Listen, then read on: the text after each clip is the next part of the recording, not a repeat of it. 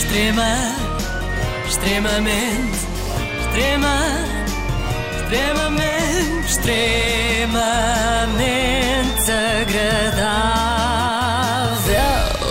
Hoje voltamos a receber uma figura muito querida do extremamente desagradável, é o Dr. Frederico Varandas. Antes de mais, e porque o presidente do Sporting já passou várias vezes por aqui e os adeptos depois perguntam-me sempre porque é que eu não falo dos outros dirigentes desportivos, deixem-me já explicar, é que eles têm andado muito calados. É verdade, é. tentar- É, só o Frederico Varandas é que tem falado, mas eu fui tentar perceber o que é que andaram a fazer durante a quarentena o Luís Filipe Vieira e o Pinho da Costa. E aqui está o resultado.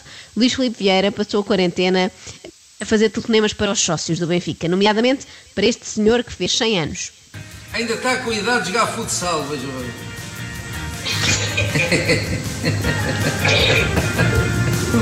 Primeiro Pobre vai para os homem. 101, depois aos 102, 103, 104, vai subindo de grau de grau, está a perceber? Está aí jovem, está aí jovem. A idade, a idade às vezes é bonita. Isto temos que levar isto a rir, se não levamos isto a rir, estamos tramados.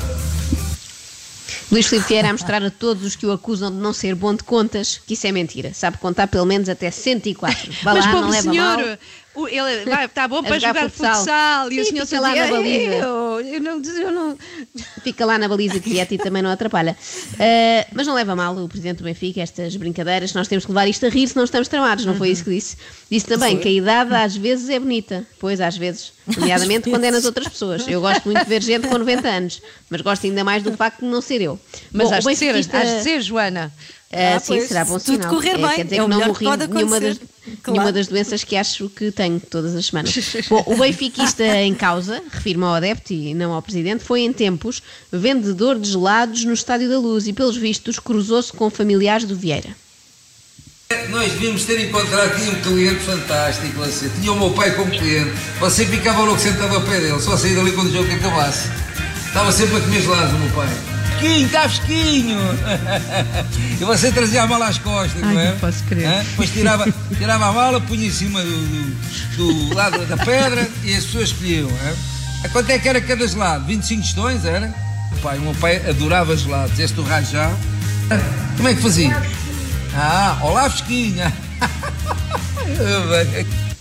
Mas o Eu vejo não aqui- deixa- é uma parede de fala, não deixa o outro O- não, falar o senhor nunca. também, o senhor não, não falava muito, na verdade, também já deve estar cansado com 100 anos. Sim. Mas mostrou aqui Imagino. talento para vendedores de gelados, não é? Com o que é, olá fresquinho. Veja aqui uma possível carreira alternativa para Luís Filipe Vieira, caso o futebol em Portugal vá mesmo à falência, porque parece ter jeito para vendedor de gelados, o que é natural, tendo em conta a facilidade com que vende certos jogadores.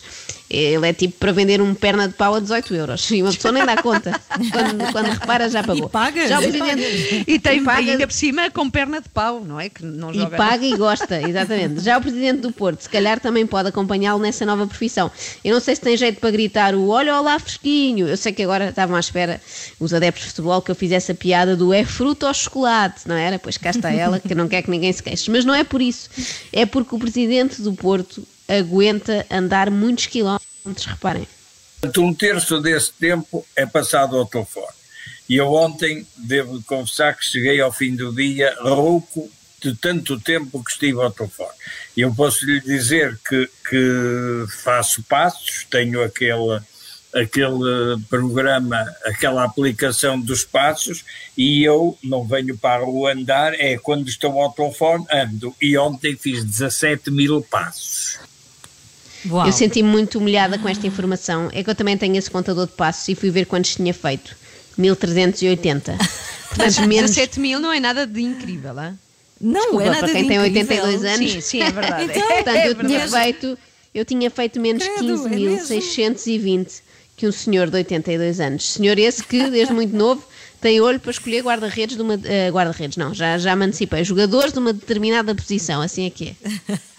E eu disse, atenção que este miúdo é um predestinado, isto vai ser um guarda-redes fora de série.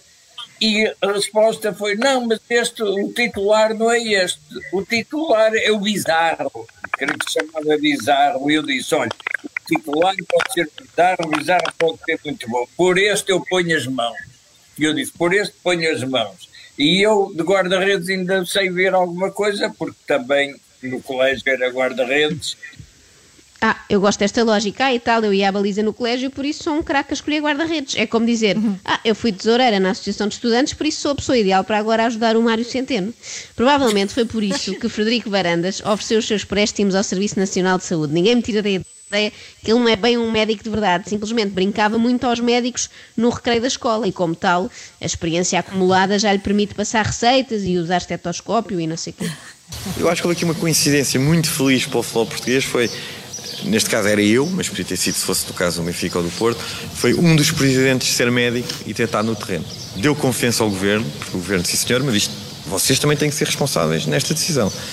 E aqui ajuda quando há um presidente que é médico, que teve no combate ao Covid e que tem uma, uma visão pouco mais científica e técnica que os meus colegas, enquanto uh, Pinto da Costa e Luís Filipe Vieira têm, é óbvio, e isso ajudou.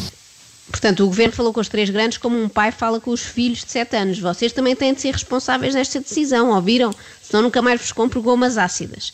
Varandas diz também que isto dele ser médico foi uma sorte para o futebol português, mas que seria igual se fosse o presidente do Porto ou do Benfica. Só desses, portanto. Se, por exemplo, o presidente do Tondela fosse médico internista, já não servia de nada, não é? Ah, é do Tondela, não dá. Eu ultimamente até andava menos preocupada com isto da Covid-19, mas agora que sei que o que dá confiança ao governo são as opiniões do Frederico Varandas, fico de pé atrás. Nada de pessoal contra o Dr. Frederico, atenção, mas ele é tão hesitante nas coisas que diz que não me passa confiança nenhuma, bem pelo contrário. Digo-vos, se eu estivesse internada com coronavírus e de repente visse o Frederico Varandas a entrar no quarto, ficava em pânico. Perguntava, não tem aí nenhum clínico disponível que não acumule funções, não é? Que não faça isto em part-time, que entre um tratamento e outro não esteja a, tra a, tratar do contrato do Giovanni Cabral. Mas claro, se a opção fosse ser tratada pelo Luís Filipe Vieira ou pelo Pinta Costa, eu compro já esta hipótese do Varandas. Médico é uma, é uma, é uma profissão que eu nunca deixo de ser médico. Aqui foi arregaçar as mangas, vestir a farda e voltar. O facto de ser presidente do Sporting tornava as coisas ali a nível da vida hospitalar um pouco mais animadas. É? E é engraçado, mesmo que só simplesmente com os olhos, pelo olhar, muitos doentes conseguiam reconhecer. Ficava assim, chupa. Mas o, o senhor é o Dr. Varandas. Assim, é, pá, talvez. Depois, depois temos de tirar uma selfie, nem que seja com distância, mas temos de tirar uma selfie. Esta serve de lição para, para aqueles adeptos que estão em guerra aberta com o presidente dos Leões, não é? Este homem não tem medo de nada. Se ele não tem medo de tirar selfies com gente infectada com Covid-19, não são os insultos que o vão mandar abaixo. Por outro lado, eu não percebi bem o interesse de ter uma selfie com alguém coberto da cabeça aos pés, não é? Só com os olhinhos de fora. Neste momento podemos tirar fotografias com qualquer médico da linha da frente e dizer E aos dizer amigos que, que é o era o Frederico. Frederico Varandas. Sim, Sim. é, é igual. Não há como saber. Por outro lado, este conceito de uma selfie com distância também pode ser interessante para adotarmos daqui para a frente, para sempre. Eu, pelo menos, detesto aquela proximidade das selfies, não é? Mãozinha em cima do ombro, bafo aqui no nosso pescoço. É demasiado contacto, não é? Para tirarmos uma fotografia temos quase de dançar um slow com a pessoa. Eu gosto desta ideia de tirar uma selfie com alguém que está a dois metros de distância. Temos é de deixar de tirar com o telemóvel, passar a usar um telescópio, não é? Olha eu aqui, faz e mal, o varandas seja. ali ao fundo. Sim, é aquele pontinho ali camuflado ao fundo. O meu primeiro serviço de urgência tinha um quadro, mal eu chego, do Benfica. Então a minha primeira medida, quando eu cheguei a organizar-me, o meu computador, olhei para a parede, não sei o que aconteceu, mas, mas o quadro desapareceu.